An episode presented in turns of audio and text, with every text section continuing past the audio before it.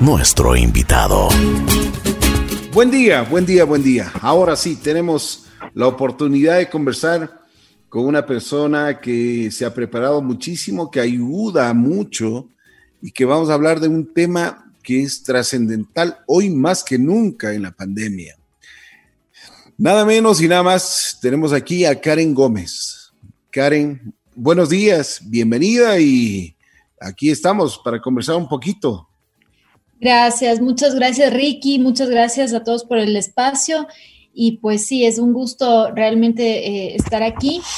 Y efectivamente la idea es contarles un poco lo que nosotros hemos podido hacer en el transcurso de estos meses de pandemia y pues como vocera del proyecto Red Apoyo Mujer, contarles cómo hemos podido integrar una ayuda muy grande a las mujeres vulnerables como tal. Perfecto. A ver, primero vamos por un asunto. ¿Quiénes somos nosotros? Sí, mira, te cuento un poco. Nosotros somos alrededor de 150 eh, voluntarios que estamos por detrás, eh, que damos un acompañamiento a la mujer antes, durante y después del parto. Entonces, son existen, es un conjunto de proyectos que trabajan para la mujer. Entonces, por ejemplo, eh, ese antes es un proyecto que se llama Un amigo te escucha, que es una plataforma donde están eh, más o menos alrededor de 70 voluntarios que reciben llamadas de personas que están en una situación vulnerable y son expertos en poder tratar esas situaciones y esos casos y básicamente pues eh, se canaliza cada situación. Y dentro de esta plataforma también recibimos llamadas de mujeres que requieren ayuda, que están solas, que eh, no tienen nadie que, les ayude con su, con, su, con su parto e incluso tú sabes que obviamente en este tema de la pandemia,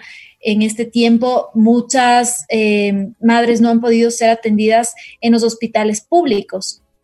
Y eso ha generado que ellas eh, pues no tengan recursos para ir a un hospital privado porque obviamente se ha dado prioridad a COVID. Pero eh, a través de AFAC, lo que nosotros hemos hecho es, en AFAC también eh, laboran bastantes personas, doctores, asistentes, recibirlas, ¿no? Entonces, ese antes es esta, estos 70 voluntarios donde reciben, captan esta llamada Em, y luego está este durante, que es básicamente son las citas, ¿no? Donde también eh, hay un doctor especializado que le da una, una, mm, una atención telefónica a la mujer para saber en qué estado se encuentra, em, cuáles son los siguientes pasos, cómo se tiene que alimentar. Y ahí, por, lo, por ejemplo, hemos recibido alrededor de eh, más o menos unas 320 llamadas.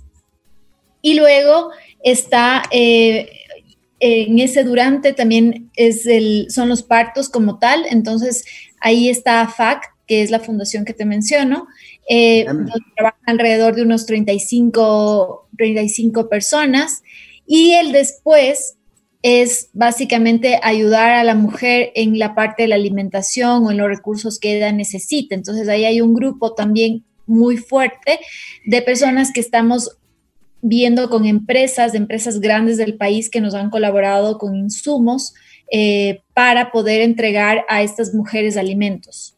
Ya, perfecto. Cuéntame una cosa. Tú hablas de mujeres vulnerables. Ajá. ¿Qué significa eso?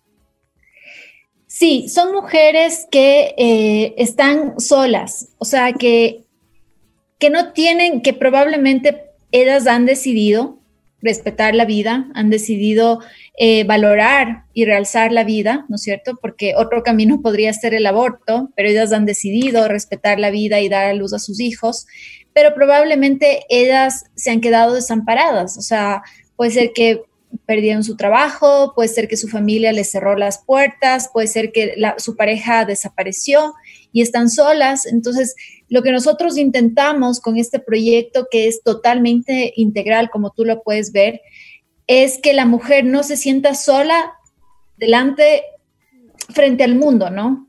Sino que... A ver, una, una, una pregunta, Karen. Necesariamente, o, o lo que tú hablas, son personas, eh, son las mujeres que tienen y que ya han concebido, que tienen un, bebé. Eh, son mujeres que están embarazadas y son mujeres que han concebido un bebé. Ayudamos a las dos. Ajá. ¿Solo a esas personas o a, digamos, al universo que, tenemos como mujeres vulnerables? A ver, eh, sí vamos a, ir hacia allá eh, con otro proyecto que lo estamos trabajando ahora. Eh, pero actualmente con madres vulnerables, lo que hacemos es enfocado netamente a madre, mujeres, madres vulnerables, ¿no? O sea, madres que, están embarazadas y que, eh, o que han dado a luz.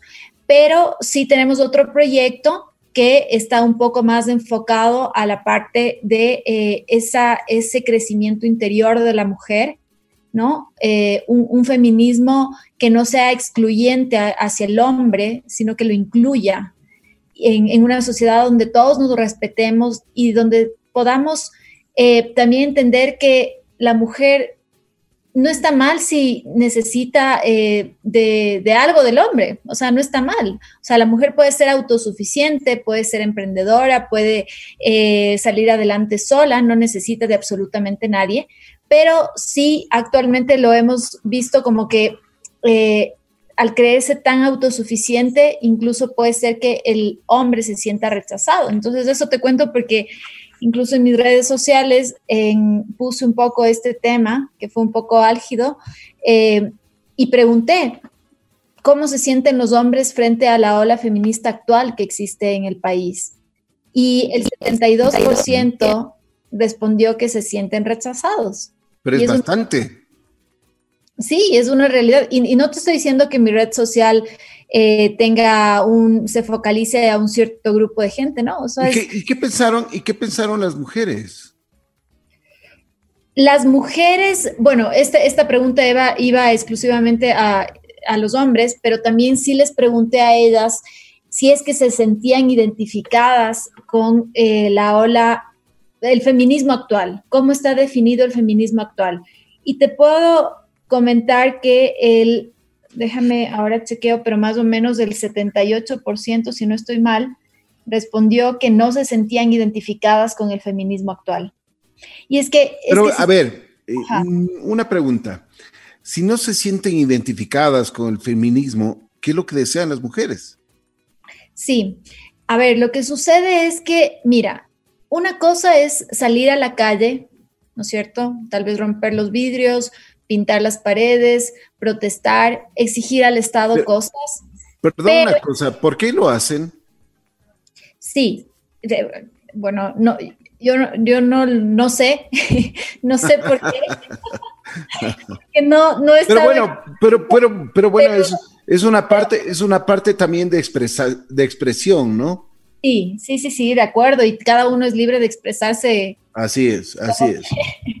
Pero digamos, a lo que voy es que una cosa es salir y hacer todo eso y que la mujer llegue a su casa y se sienta sola. O sea, la mujer que se quedó sin trabajo, que no tiene cómo darle un pan a su hijo, sale a la marcha y regresa a su casa y ¿qué ha pasado? ¿Dónde están todas las feministas que están ahí en la calle gritando, que, están, que tienen barras, que tienen colores, que tienen puestas eh, pañuelos y tal?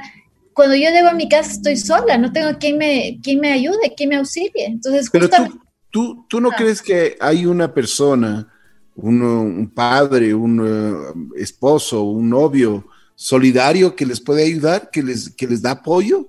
O sea, yo creo que eh, cada, cada grupo es diferente, ¿no? O sea, eh, justamente recibía una charla de una, una persona que es muy preparada, se llama Nelly, eh, y ella mencionaba que entre el 19 y 21% de mujeres latinoamericanas son madres que están solas. O sea, como tú ves, no es un porcentaje, no es la mayoría, ¿no? Entonces, por eso digo, hay que focalizar, hay que ver cada caso, ¿no? Es diferente, cada grupo de gente, de personas es diferente, pero digamos, a lo que voy es que eh, si hay ese, ese 21% que llega a su casa y está sola, o sea, y, sola con su hijo. Entonces, las otras tendrán la oportunidad de que su, de, que su pareja eh, les, les, ayude, les, les eh, mantenga la casa y tal, pero digamos, yo creo que el tema del feminismo va un poquito más hacia una exigencia de cosas que probablemente el Estado no te puede dar. O sea, por ejemplo,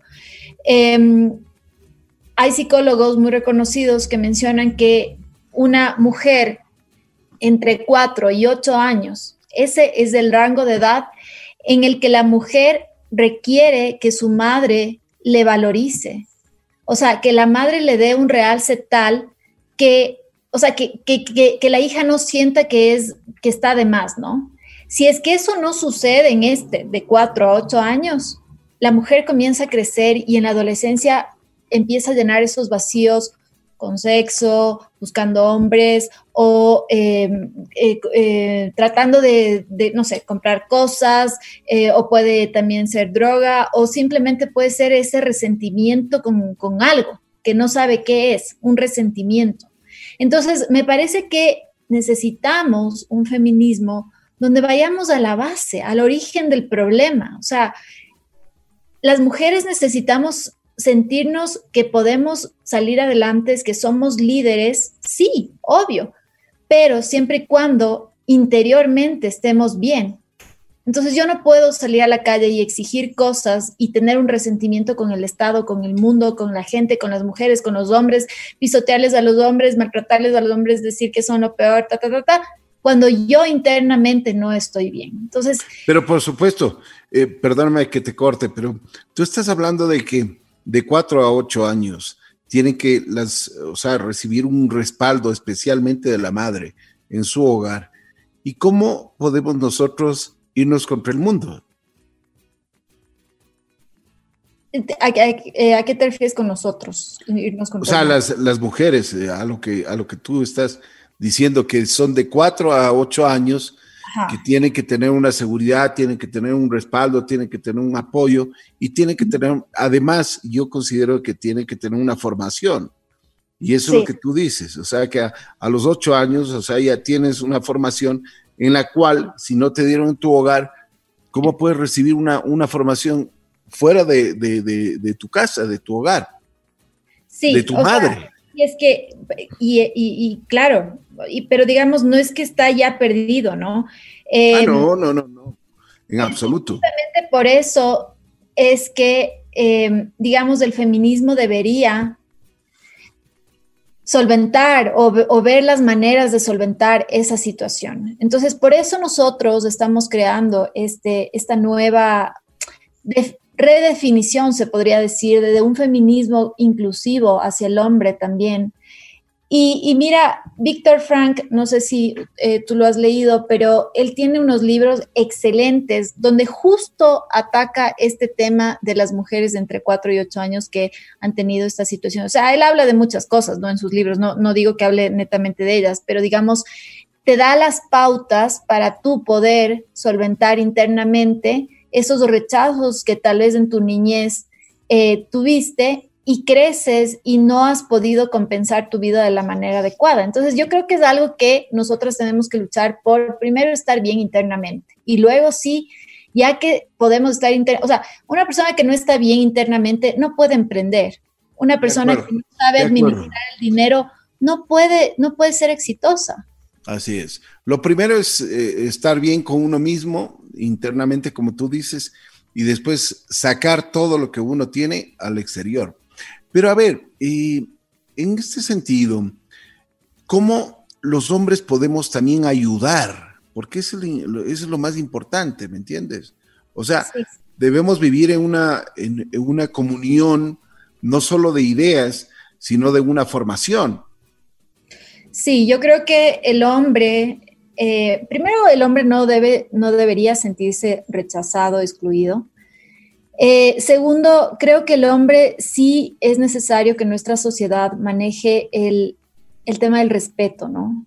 O sea, lastimosamente sí seguimos viendo eh, que tú caminas por la calle y te pasan pitando o te pasan diciendo alguna, o sea, puede ser que no te diga nada, pero ya, ya, ya, o sea, te sientes incómoda, ¿no? Entonces, me parece... A ver, Karen, una cosa, ¿tú no crees que el respeto es de, parte y parte? Por supuesto.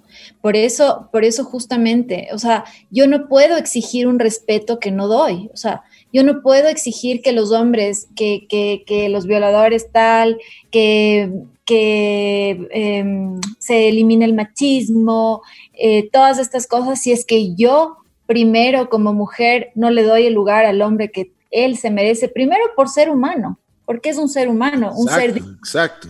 Y es que somos, somos parte y parte, ¿no? Por supuesto, claro que sí. Y los dos somos entes indispensables en la sociedad para que la sociedad funcione, ni el uno más ni el otro menos, los dos. Así es, así es, de acuerdo, de acuerdo, totalmente de acuerdo.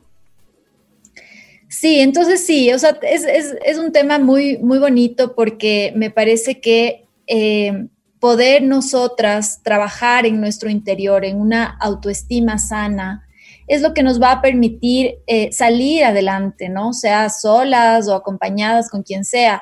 Mira, eh, dentro de, esta, de este tema, ¿no? Psicológico, las mujeres de 4 a 8 años, claro, cuando han pasado esta situación con su familia, dicen que cuando ellas crecen, lo que hacen es llenar los vacíos comprando cosas de manera compulsiva. Y eso es un hecho, ¿no? Entonces... Ah, razón que los centros comerciales están llenos. Puede ser.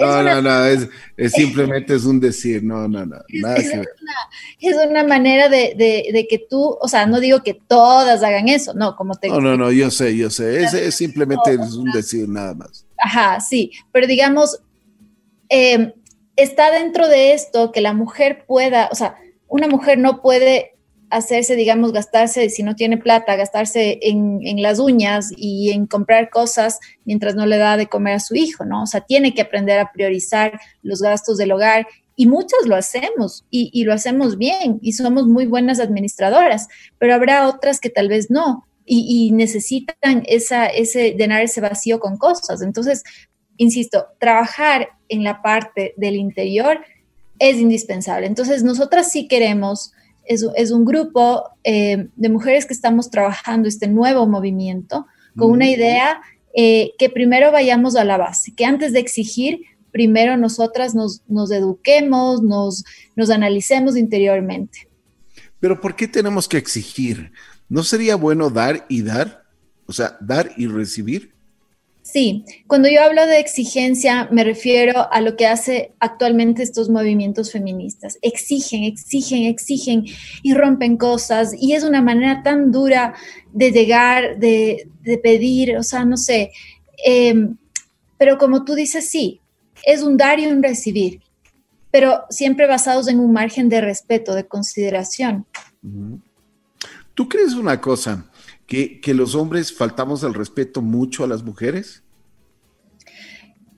O sea, yo creo que es de lado y lado. No, no podría decirte que el hombre es más y la mujer menos. Me parece que eso va desde, desde, desde el núcleo familiar, cómo nos han criado.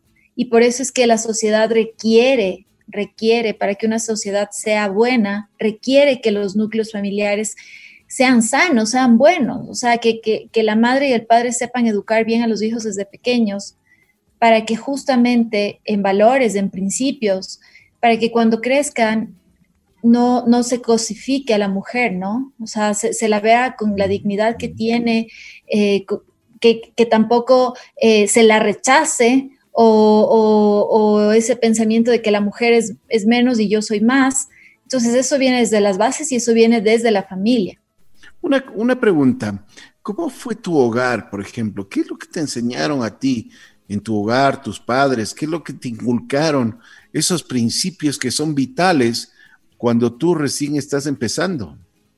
Mira, yo, mira, y te cuento mi, experiencia, o sea. Por supuesto. Eh, mi, familia, y, hablo algo tan personal en, en, radio, pero, pero bueno, te lo cuento. Mira, no necesariamente las familias eh, a veces están juntas. O sea, mis papás no, no, por algunos años no estuvieron juntos y te digo, a mí me marcó eso. O sea, porque claro, eh, tú ves que tu familia está bien y todo y de repente ya no, y te marcó, pero en algún punto de mi vida... Me estás diciendo, se separaron.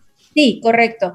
Eh, y eso te afecta, y eso te afecta porque sientes que algo, algo no está bien, ¿no? Y, uno sigue caminando en la vida, ¿no es cierto? Y, cuando eres pequeño, eh, no te das cuenta y, no, no te explicas mucho sobre eso, ¿no? Sí, correcto. Eso te da mucha inseguridad. Sí, y mira lo que me pasó. Bueno, yo gracias a Dios, mi padre siempre estuvo pendiente de mí, mi madre igual, mi madre me ha inculcado muy bien valores, respeto, mi papá también, y estoy muy agradecida de eso. Pero digamos, esa ruptura entre los dos sí te pega, aunque no te des cuenta. Entonces, mira, mira lo que pasa. O sea, eh, gracias a Dios, pues he sido exitosa, digamos, en la, en la parte profesional. Yo misma me pagué mi carrera, eh, luego seguí otra carrera, eh, pude estudiar y luego trabajar, pude estar en cargos de gerencia. Y, y digamos, uno siente que está súper bien, que no pasa nada y tal. Pero te digo, a mí en la pandemia, recién ahora me he dado cuenta que esa situación de mi familia no la he logrado solventar. Y, en esta pandemia que ha sido para mí un tiempo de interiorizar, es donde he podido descubrir que esa cosita todavía, mientras he caminado, la, tenía pendiente. Bueno, te, y ahora, te, golpea todavía. Sí, y ahora la, la, he podido resolver, pero es eso, o sea, poner cara a cara, ¿no es cierto? Poner cara a cara, eh, uno, uno cara a cara, ponerse y decir, o sea, qué cosas, qué cosas son buenas que me han hecho exitosa, que me han hecho buena, que la gente admira de mí, y qué cosas son malas, qué cosas no me gustan de mí mismo, o sea, no me gusta ser así. Y ya cuando nos ponemos frente a frente, nos encaramos con nosotros mismos, ahí es el momento de decir, bueno, ok, me acepto como soy con estos errores, pero ahora necesito trabajarlos. Y ponemos ya en, camino un trabajo. ¿Y qué dice tu pareja ahora? Y ese es el, crecimiento interior. Pues mi pareja, eh, ¿qué, dice mi pareja? O sea... Claro, porque, porque bueno, te enfrentaste a una realidad que, tenías desde hace mucho tiempo, pero ahora tienes ya la verdad también, pues estás viviendo otra cosa. Sí, bueno, yo no soy casada, pero yo creo que esto sí nos influye mucho, eh, influye mucho en la parte de la pareja, sí influye, porque es de eso, ¿no? Que uno tiene como que ese, ese, esa cosita, esa espinita en la vida y uno va exigiendo cosas y cosas porque no está solventada esa espinita. Entonces tú puedes ser que te pegas con tu pareja y exiges cosas y, y tal, cuando en realidad la situación que tienes que solventar es otra. Y yo te digo, me parece que sí eh, ha habido una, una mejora, una mejora de comunicación incluso cuando ya te das cuenta en qué cosita tienes que todavía trabajar. De acuerdo. ¿Qué pasó en la pandemia? Porque en la pandemia hemos, hemos tenido mm, realmente, como tú dices, enfrentarnos al espejo, ¿no? Y vernos al, de cuerpo entero. En la pandemia hemos visto que mm, hay cosas que teníamos que solventar, hay otras cosas que teníamos muy buenas, excelentes, y hay otras cosas que nos fuimos a la refrigeradora. Sí, sí, sí, sí. O sea, yo creo que la pandemia fue un, tiempo que... Es, es un tiempo. Sí, es, es, un tiempo en el que, bueno, yo soy creyente, no sé ustedes, pero digamos, independientemente de la creencia, Dios, el universo, la energía, lo que ustedes quieran ponerle, eh, nos permitió decir, a ver, stop. A ver, el traje ese que tú usabas, que te hacía sentirte superior a los demás, que te hacía sentirte el jefe, el importante, no sirve. Ya, estás tú ahorita solo contigo mismo. A ver, empieza a interiorizar, a trabajar. Y mira, qué bonito es poder haber tenido esta pausa en la vida, porque así uno puede comenzar a identificar si es que realmente necesita o no trabajar en uno mismo. Entonces, mira, hay dos, si, si tú, si uno incluso pasando esta pandemia, estando en esta pandemia, dice, no, yo estoy bien, estoy perfecto, o sea, soy exitoso, no necesito de nadie, me va bien en todo, estamos viviendo una soberbia, porque todos, absolutamente todos, incluso las personas que hayan crecido en un núcleo familiar unido, algo puede ser que te impactó y, esta pandemia seguro si es que la, has tratado de, vivir en un poquito de pausa, puede ser que te haya sacado esa situación y si tú no, la, no tienes la humildad para reconocerla y trabajarla, nunca vas a crecer. Ese es el crecimiento personal, tener la humildad y trabajar, ponerte a trabajar en relación a eso. De acuerdo. ¿Qué aprendiste en la pandemia? Mira, aprendí que nadie es más que nadie. Aprendí a vivir la humildad. Em, aprendí a, amarme a mí misma mucho más de lo que... Pero a ver, es que ahí hay... A ver, a ver, eh, eh, eso me, me, gustó. ¿Por qué aprendiste a amarte este momento? Es que mira... ¿Por qué no lo hiciste antes? Sí, es que uno a veces se ama, pero parcialmente. Entonces, mira. A ver, a ver, eso sí me gustó también. Explícame. Yo antes pensaba que me amaba completamente y era un tema de ego, puro ego. O sea, exigía a la gente cuando estaba en cargos altos, exigía, exigía y tal. Entonces yo pensaba que era la mejor, la perfeccionista, la que tenía el horario, me levantaba a tal hora, hacía ejercicio. Em, bueno, en mi caso, eh, voy a misa, entonces, bueno, tal. Entonces, yo creía exitosa profesionalmente, exitosa interiormente, ¿no? Entre comidas. Em, espiritualmente. Espiritualmente, eh, físicamente hacía ejercicio, me alimentaba bien. Entonces, claro, yo pensaba que estaba perfecta, que tenía un autoestima altísimo y me sentía a veces incluso hasta más que los demás. Te soy sincera. Y eso no es una autoestima real, no es un amor correcto, no es un amor sano, porque eh, sea un complejo de inferioridad o de superioridad, no es un amor sano. Entonces a mí la pandemia lo que me hizo fue decir, a ver, un ratito. ¿No crees que vivías un tiempo irreal? Sí, sí, yo creo que sí vivía un tiempo irreal. Perfecto.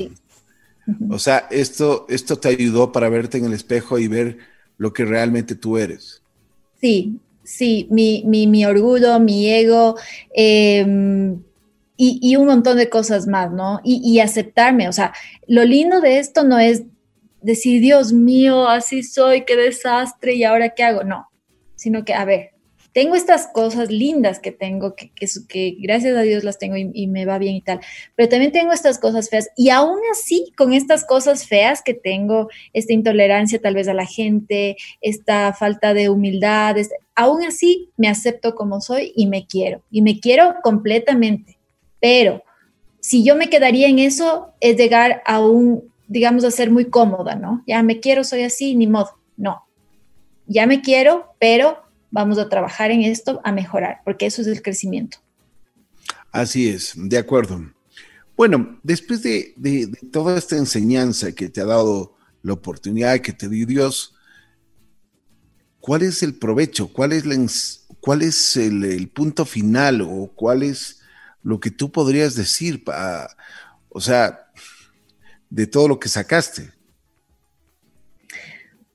O sea, el punto final y, va a sonar muy, no sé, como muy espiritual, no lo sé, pero digamos, esto me enseñó alguien, eh, una persona muy, muy especial que conocí en esta pandemia, em, y es vivir la compasión, una sana compasión hacia uno mismo y hacia los demás. Es decir, que te amas a ti mismo y ya no te exiges tanto, porque uno a veces por esa, esa exigencia continua que tiene con uno mismo exige a los demás. Mm. Entonces, si ya eres compasivo contigo mismo, puedes ser incluso compasivo con los demás y evitas juzgar. Entonces, sí creo que esta pandemia también nos hizo más humanos. Ya evitar el, juzgamiento continuo, ¿no? O sea, si tú ves en la esquina a una persona que está pidiendo dinero, en algún caso unos dirán, oh, pobrecito, le voy a ayudar o voy a tratar de darle aunque sea un sándwich, lo que sea. Pero en otro caso habrá otros que digan, pero es que este venezolano llega y no trabaja y está aquí pidiendo plata y arruina mi país. Y, o sea, y claro, estas cosas, te cuento que eh, hace en el 2018, dentro de todos estos proyectos que, estamos manejando de ayuda continuamente, a finales del 2018 abrimos un albergue donde priorizamos recibir a eh, o sea, un albergue de venezolanos, ¿no? Porque era justamente la ola de todos los venezolanos que llegaban al, país. Y en este albergue, em, pues nada, no sé ni cómo ni cuándo, pero empecé a dirigir este albergue y al mismo tiempo yo trabajaba, o sea, eh, tenía mi, mi trabajo, pero digamos en mi tiempo libre dirigía el albergue. Y, y priorizamos a madres eh, embarazadas, a mujeres solas y a familias. Y te das cuenta que en algún punto eh, comienzas a juzgar. Ay, pero es que si, si serían más emprendedores, tal vez eh, podrían no necesitar del albergue. O, o sea, uno tiende a juzgar. Y es tan dañino para uno y para la sociedad, es como, como un cáncer que te afecta el alma, el corazón. Te llena de odio, de, resentimiento, de exigencia. Entonces es, es poder decir, a ver, un rato, o sea, entendamos un poquito más a cada persona, o sea, qué está pasando, qué está viviendo, qué siente. Me pongo en los zapatos de la otra persona. O sea, todo el mundo habla del tema de la asertividad, de la resiliencia, de todas estas cosas, pero ¿qué es eso? Y, y en resumen, es vivir la compasión hacia uno mismo y hacia los demás. ¿Qué aprendiste de eso? A dejar de exigirme tanto y ser tan perfeccionista. O sea, y no con esto digo que tenemos que ser unos cómodos, que, que no tengamos un horario, no. Pero también vivir la vida, los detalles, las flores, el olor de la mañana, el olor del atardecer, eh, los pajaritos que cantan, porque no hay smog, no hay tantos vehículos afuera, el sol, el calor, el poder sentir el, eso, el calor, ¿no? O sea, empezar a vivir los detalles. Luego las cosas caras o las cosas eh, materiales o esas cosas son simple y sencillamente complementarias, son, son no sé, las, las, herramientas que nos sirven para poder tal vez llegar a nuestros objetivos, ¿no? O sea, el dinero es eso, o sea, simplemente se te da para que tú sepas qué hacer con eso y llegar tal vez a tus, a tus objetivos, pero no, no, es, no lo es todo. Una, una pregunta, ¿cómo estaba la gente en ese albergue? ¿Qué, qué te decían? ¿Qué, ¿Qué pasaba ahí? Bueno, hubo de todo. a mí lo que me conmovió fue ver en un periódico una publicación de un hombre que iba 21 días caminando y llegaba al país con los labios hecho pedazos por la deshidratación, totalmente quemado el rostro por el exceso de sol, con ampollas en los pies. O sea, yo me acuerdo, estaba en un evento, eh, en ese momento estaba gerenciando una, una, nueva unidad de negocio y me fui a hacer un evento en, en Guayaquil. Y estaba en el hotel y vi esa imagen y me partió el alma, o sea, me partió el alma y dije, no, yo tengo que hacer algo con esto, o sea, no me puedo quedar con los brazos cruzados aunque sea, por lo menos voy a recoger ropa y voy a ir a dejar algún albergue. Eso, yo empecé así, ¿no? O sea, pensé que ese era mi, mi llamado hacer eso y punto, y, me lavaba las manos y nada. Y mira, terminé dirigiendo un albergue, pero lo lindo de esto fue que conocimos muchísima gente y hay de todo.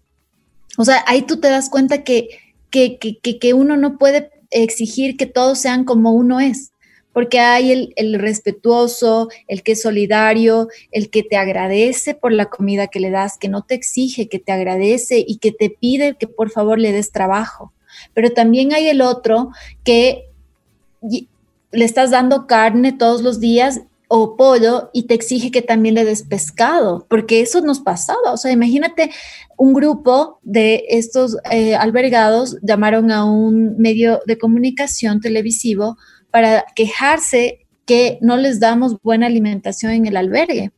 Cuando nosotros semanalmente invertíamos alrededor de dos mil dólares en comida y bueno, finalmente nos dimos cuenta que la administración de la comida se robaba, hacía negocio con eso. Eh, o sea, puedo creer. Hasta en eso hay corrupción. Y mira, nosotros tuvimos que cerrar este albergue porque, y con muchísima pena y con mucho dolor, porque casi nos matan.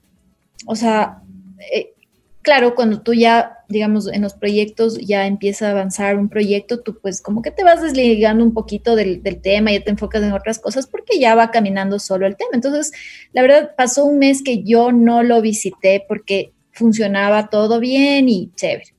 Llego al mes y me doy cuenta, o sea, la gente afuera desaforada, que, ah, con hambre. Entonces abrimos unas cosas que estaban por caducarse en 10 días y dijimos, bueno, saquemos esto. Entonces la gente, pero se comía así, se lamía, eh, increíble. Entonces dije, algo está pasando aquí. O sea, la gente no está comiendo y estamos dando eh, bastante comida semanal. Entonces llamé a la gente y les dije qué pasa y no podían decirme, ¿no? No, no, no me decían qué era lo que pasaba. Entonces, claro, les dije, a ver, no, quiero que me digan qué está pasando, por qué tienen tanta hambre. Y ahí me contaron que sí, ese mes habían hecho negocio con la comida. Bueno, entonces dije, hoy vamos a cambiar la administración. Vamos, necesitábamos guardias, no teníamos suficiente presupuesto. Qué increíble. Sí, y finalmente Mira lo que pasó. Ese día nos rompieron el parabrisas porque, claro, teníamos guardias, pero como te digo, no teníamos tantos guardias porque no teníamos presupuesto. Entonces, eh, justo, eh, no sé qué pasó, pero bueno, los guardias no lograron eh, cubrirnos y tal. Entonces, la gente que hacía el negocio con la comida eh, nos dijo, no puedes cambiar la administración. Y yo, ¿cómo así? O sea, si yo soy la que, con mi, toda la gente que estamos haciendo donaciones y todos somos los que administramos esto, ¿cómo así no puedo cambiar a la gente en la cocina? No puedes cambiar a la gente a la cocina.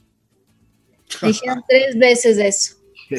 Salí Machetazo en el vehículo, nos siguieron atrás, nos rompieron los vidrios de la oficina, nos tuvimos que cubrir con, un escritorio, poner, eh, para rematar todas las puertas eran de vidrio, entonces, bueno, ya te puedes imaginar, bueno, llegó la policía después de 25 minutos, nosotros ya sin aire, pero bueno, esa es la vida, ¿no? Y aún así uno tiene que seguir ayudando, o sea, no puedes decir ya por eso no ayudo. Dios mío, ¿qué me cuentas? Bueno, pero ya no es de admirarse, ¿no? Eh, la corrupción yo creo que ha llegado a todos los estratos sociales y con el buen ejemplo que tenemos con los políticos, uy. Sí. Pero bueno, una pregunta, ¿cómo te sientes después de colaborar, después de ayudar? Eh, ¿Qué podemos hacer también nosotros? Porque esa es la pregunta. Es lo que yo siempre eh, me despierto y digo, ¿qué podemos hacer? ¿Qué ¿Cómo podemos ayudar? Ahora que el mundo, la economía del mundo se cayó, porque estamos todos, absolutamente todos. Hay más de 400 mil personas desempleadas en el Ecuador. Sí. O sea, que, realmente necesitan un pan. Y no solo eso, ¿no? Por supuesto. Mira, yo creo que esta pandemia nos ha servido para redescubrir nuestros talentos. Y ahí está el poder hacer algo. O sea, todos, absolutamente todos los seres humanos tenemos un plan de vida. El problema es que no sabemos identificarlo. Entonces, todos tenemos talentos. El uno eh, puede ser mejor para la cocina, el otro tal vez para eh, hablar con la gente, el otro, pero nos hemos eh, metido en una sociedad donde pensamos que el éxito o sea, tenemos un concepto de éxito, una persona que tiene, que tiene un cargo alto o que tiene mucho dinero. Y el éxito no es eso. El éxito es poder identificar tus talentos y potenciarlos y hacer cosas para ti y para los demás con esos talentos. Entonces, me parece que primero es redescubrir nuestros talentos y eso también eh, lo comento como, como algo muy personal claro, yo todos estos años trabajaba eh, como ingeniera comercial em, en, temas netamente comerciales, ¿no? Entonces, eh, en estrategias comerciales y esto. Y a mí esta pandemia me ayudó para redescubrir mi otro talento que tenía, que me fascina, que es el periodismo. Entonces, ¿qué empecé a hacer? Algo súper sencillito, algo chiquitito, que es reactivar mis, mis, cuentas, mis redes sociales. No las tenía tan activadas, tenía como 200 seguidores nada más. Y la reactivé y comencé a hablar sobre este tema del crecimiento interior. En tres semanas he alcanzado 1500 seguidores, pero más allá de los seguidores, que eso no es lo que me interesa, eh, a lo que voy es que cuando uno se siente cómodo con lo que hace, puede ayudar a los demás. De acuerdo, de acuerdo. Y esto es mucho más importante que, como tú dices, ¿no? Tener dinero o simplemente tener bienes materiales. Cuando tienes felicidad en el alma y en el corazón, eso, eso creo y estoy seguro que es, eh, tiene doble valor. Pero bueno, Karen, me alegro. ¿Y ahora qué estamos haciendo? ¿Qué, qué, en qué, ¿A qué te dedicas? ¿Cómo podemos ayudar? Porque también estás hablando mucho de las mujeres, mujeres que tienen vulnerabilidad.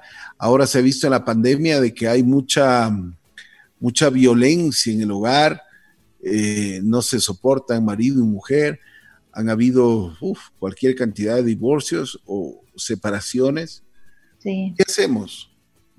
Sí, mira, eh, o sea, podemos hacer muchísimo, ¿no? O sea, eh, con estos proyectos de ayuda, con un amigo te escucha, eh, que se atienden desde el campo psicológico, digamos así, a, personas, a madres, pero también a personas que les ha pegado duro esta pandemia y que quieren hablar con alguien y contar a alguien lo que les está pasando, lo que están viviendo. Algunos tal vez necesitarán ayuda económica, algunos necesitarán eh, víveres, cada uno en diferentes, de, distinta manera nos ha pegado esta pandemia, ¿no? Económicamente, emocionalmente y demás. Eh, entonces, poder ayudar ahí, si es que no puedes contribuir con dinero, con víveres o cosas, pues dar tu tiempito a escuchar a alguien y, saber cómo está, cómo se siente. Entonces puedes ser un voluntario para un amigo te escucha. Eh, puedes también, em, por ejemplo, para, para, los partos, ahora justo eh, es un tema, ¿no? Porque todo se requiere eh, presupuesto. Entonces, queríamos comprar unos equipos para la clínica, porque nosotros apoyamos estos proyectos con AFAC, que es una clínica, o sea, es una fundación que lleva más de 30 años en el país y se ha enfocado a ayudar a madres adolescentes embarazadas, ¿no? Entonces, bueno, em, también eh, unirte como empresa, saber que los fondos que tú das no son mal administrados, son seriamente administrados. Nosotros constantemente eh, pasamos informes a las empresas de cómo se han usado los, fondos o los víveres, pasamos fotografías de las entregas, todo lo que tenemos muy documentado. Creo que, creo que eso es muy importante, ¿no? Saber a, quién estás dando tus recursos, tu dinero, tu ayuda y que realmente está siendo bien utilizada. Así es. Karen, a ver, por, favor, si es que me puedes, eh, ya, y vamos directo. Uh, ¿Cómo podemos ayudar? En, redes sociales y, por, supuesto, si es que hay cuentas bancarias o, qué, es lo que, qué, es lo que podemos hacer. Sí, o sea, eh, lo que podemos hacer es, bueno, ustedes pueden ingresar a Instagram y en Red Apoyo Mujer Ecuador, sí, en Red Apoyo Mujer Ecuador, eh, pueden eh, seguir la cuenta y las personas que necesitan ayuda pueden enviar un mensaje ahí o también eh, los que van a donar podrían escribirnos a través de esa cuenta.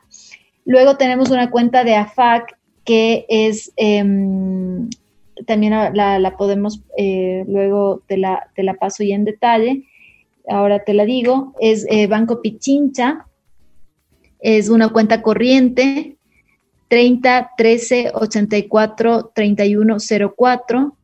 Esta es una cuenta para recibir eh, donaciones netamente para eh, la parte de dinero, de víveres. Perdón, de, no de dinero, sino de víveres. Y luego tenemos otras eh, que ya es netamente de, para los partos gratuitos. Entonces, esta es la fundación, la cuenta de la Fundación AFAC. Es una en el Banco Internacional es una cuenta corriente que es la 05 20 61 32 83 con RUB 17 91 26 92 41 001 y ahí también pueden hacer sus, sus, donaciones y también pueden comunicarse a un número que tenemos justamente para estos temas, es el 099 859-6067. Y ahí todos, todos estos datos que acaba de dar Karen, estaremos ahí en nuestra, en Facebook, Así es la vida, FM, los pueden encontrar. Pero bueno, lo más importante es de que eh, queremos mm, ayudar, queremos eh, contribuir en algo y más que nada eh, llevar un, no, solo un, no solo un bocado a la boca de cada una de las personas que, que necesitan, sino también necesitan, como tú dices, un amigo que les escuche, ¿no? Ajá. Que eso es importante. Sí, y, no tienes que invertir tanto tiempo para escuchar a alguien, ¿no? O sea, puedes ser un voluntario que destina unos 10, 20 minutos al día a escuchar a alguien y a dar una palabra de aliento, y eso es suficiente. Y, te, y, más que incluso ayudarle al otro, te enriquece a ti mismo porque estás haciendo algo por la sociedad. De acuerdo, de acuerdo. Karen, Karen Gómez, te quiero agradecer muchísimo. Gracias por haber aceptado la invitación para conversar un poquito con nosotros. Gracias. te felicito también por tu gran corazón. Esperamos de que existan personas que, ayudemos en todo lo que podamos y en lo que estás haciendo, realmente, como tú dices, las mujeres vulnerables, hoy más que nunca en esta pandemia, se ha visto, se ha sentido y las tratamos de ayudar en todo lo que esté a nuestro alcance. Sí, sí, sí, sí, eso es. Sí, Ricky, muchísimas gracias a ti por tu tiempo y tu espacio. Muy gentil. Gracias. Todos los datos que nos dio este momento Karen estarán en nuestra página en Facebook.